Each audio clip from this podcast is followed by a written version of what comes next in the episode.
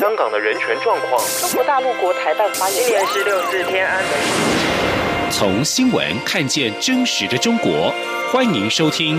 《中国这一刻》。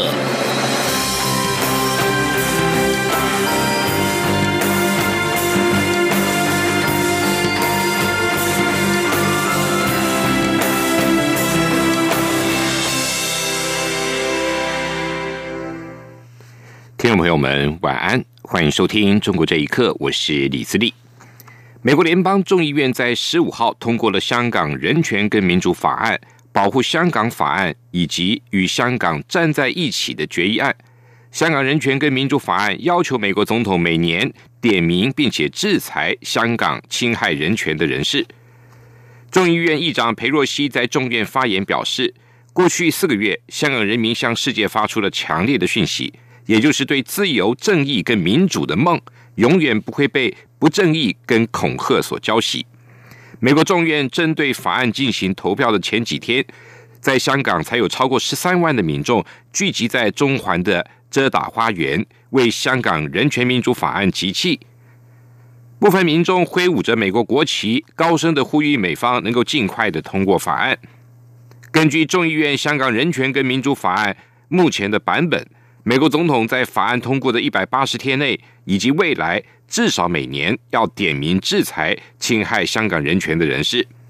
可动用的措施包括了冻结资产，以及让这些人士和他们的直系亲属没有资格取得签证入境美国，或者临时入境许可。现有的签证则可能会被撤销。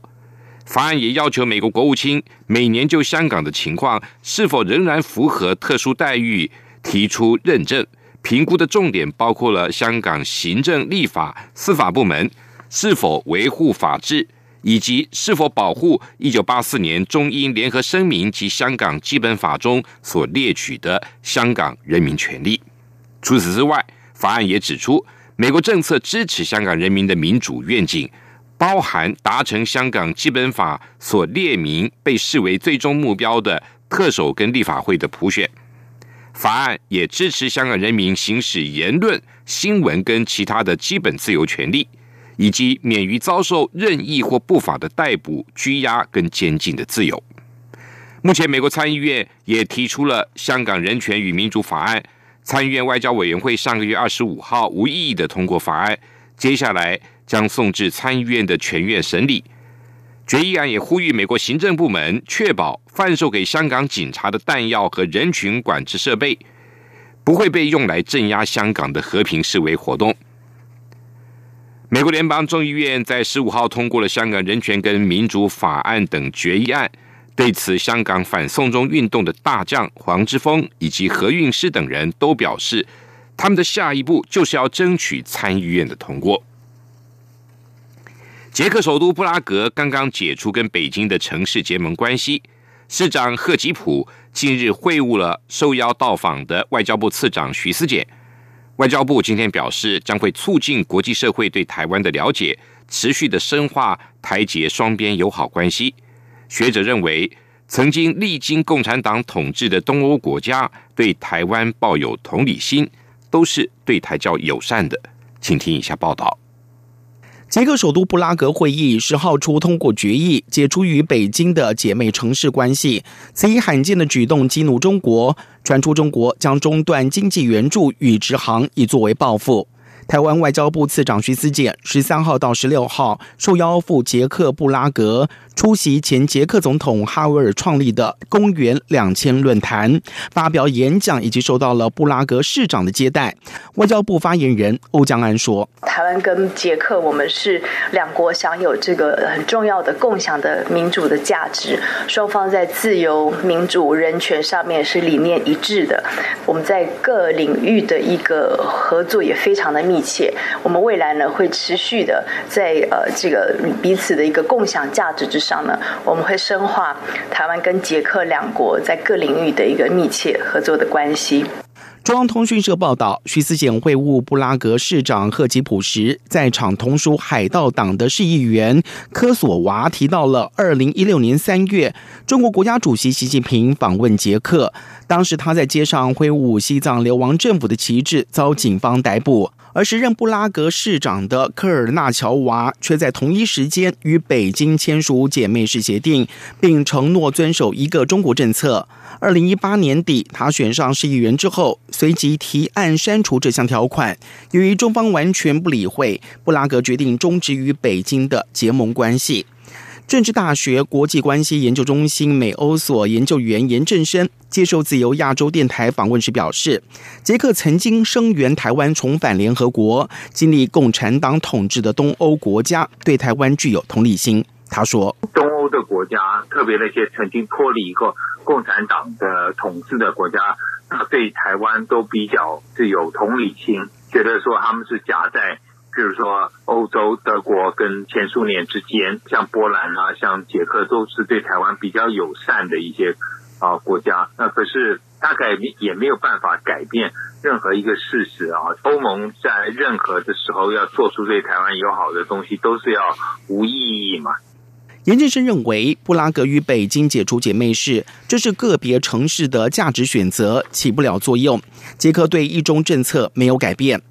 民进党立委林静怡受访时则是分析，布拉格市长所属的海盗党属于新崛起的小型政党，类似在太阳花运动时期，台湾年轻一代厌倦了国际政治逻辑，尤其是厌恶非常霸权式、利益集中、利益交换式的国际政治。他也指出，好不容易脱离了共产党统治的国家，对共产霸权敏感度很高。布拉格与北京解除了结盟的后续效应值得观察。央广新闻整理报道。蔡英文总统今天在总统府接见美国在台协会主席莫健。莫健在致辞时指出，就像蔡总统在国庆谈话中所提到的，台湾已经成为捍卫民主价值的最前线。美国非常关切中国对台湾的各方面施压，也反对任何一方面片面的改变现状。莫健说：“美国非常关切中华人民共和国不断对台湾政治、经济以及军事方面的施压。美国反对任何一方片面改变现状，因为这会破坏过去十几年来和平稳定及发展的区域框架。” And development for decades. 莫健表示，美国人认为台湾从戒严演变成为民主灯塔，是这个时代最伟大的成就。这项得来不易的成就必须要能够维持。他也指出，台湾不但是民主的成功典范，也是一股良善的力量，当然也是美国一个自然的合作伙伴。双方将在台湾关系法所建立的基础上继续密切合作。并且在多方面达成更多的成就。中国近年来对新疆采取高压管控的政策，也招致国际的批评。台湾图博之友会以及刚刚成立的台湾东突厥斯坦协会，今天宣布将在十八号起，在二二八国家纪念馆举行为期一个月的没有围墙的监狱维吾尔人的今天特展。这是国内首次举办。关心维吾尔议题的大型活动，期盼让国人全盘的了解维吾尔民族目前面临的种族灭绝危机以及人权的侵犯。记者刘玉秋的报道。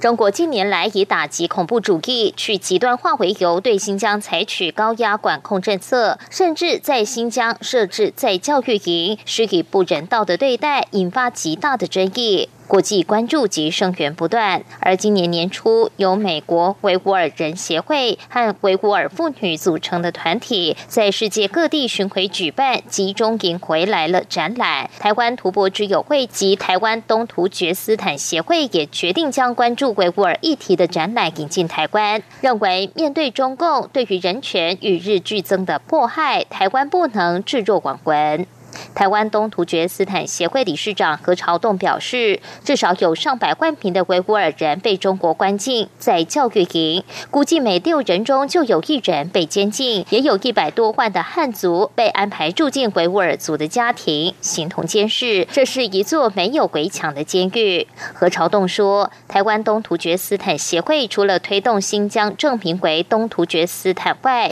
也希望引进国际展览来台展出，让民众了解。新疆目前的真实样貌，理解维吾尔族民族的苦难遭遇。新疆这个这两个字能够证明为这个东突厥斯坦，那能够多了解维吾尔人的现况。因为目前我们可能焦点这三个月来，可能焦点都放在香港，好，但是香港当然它的情况非常的严重。那其实维吾尔人的现况跟香港并没有太大的差别。民进党立委林静怡也说，中国对维吾尔人的做法已经是一种种族屠杀、种族灭绝，不仅强迫维吾尔人和汉人通婚，也剥夺维吾尔族的语言、文化和宗教，这在全球不被接受。林静怡认为，台湾在亚洲被认为是人权发展进步的国家，因此对维吾尔族的议题有责任关注。面对中国侵害人权的行为，身在自由国家的人有责任。把手牵起来，组成人权的墙，对抗中国对民主自由以及人权的伤害。主办单位指出，没有围墙的监狱——维吾尔人的今天特展将自十月十八号起在二二八国家纪念馆登场。展览期间也规划邀请维吾尔作家、人权运动者与民众座谈交流，盼唤起大众对于维吾尔族人权的关注。中广播电台记者刘秋采访报道。外传苹果公司疑似将中国大陆使用者浏览资料传送给腾讯公司，引发使用者的恐慌。苹果公司回应，这项警告功能是在装置中进行即时对比检查，不会与合作商共用。公司目前仍然是个人资料的安全为首要考量。不过，异议人士认为，苹果公司的解释缺乏说服力，认为苹果会为了中国的庞大市场而向官方做出某种妥协。请听一下报道。根据自亚洲电台引述境外网站报道，苹果不断向中国腾讯传送浏览记录，使用者就算安装其他的浏览器或者是 VPN，都未必能够做出保护。报道还表示，苹果浏览器有一项预设的功能，会自动启动网站的安全检查、欺诈网站警告，在当中有一项条款写明，会向腾讯传送个人隐私资料，以便成功做出检查。更严重的是，有关设立几乎影响全球用户，而不只是香港或者是中国大陆而已。苹果公司在十五号回应表示，这项网站警告功能是在装置中进行即时对比检查，不会将真实的网址跟 Google 或者是腾讯等安全浏览合作商共用。另外，使用者 IP 仅会在进入一些显示警告的网页才会传送，这功能也预设可让用户关闭。而香港网民朱女士对苹果的说明保持怀疑的态度。她说：“我觉得不可信，看不到的动作，你根本就不知道是怎么回事。是我相信中共在研制的针对中国这些人的，特别是反共的，包括那香港所有的，还有海外的一一些反共的一些苹果手机下载国内的一些软件，比如说一些娱乐的软件，它是拒绝的。”中国艺人是王爱忠也是苹果手机的用户。他说：“有鉴于中国的庞大市场，很多时候苹果会向中国官方做出某种的妥协，比如早前在贵州设置苹果云伺服器等等，以换取中国市场。”他说。这实际上都对这个大陆的苹果用户的隐私安全构成了这个实际上的威胁。最近包括这个对于香港这个视为优先一个实时地图的一个应用，苹果公司也迫于中国大陆政府的这个压力下架。那么这些都说明苹果肯会屈服于中国政府的一些这个要求。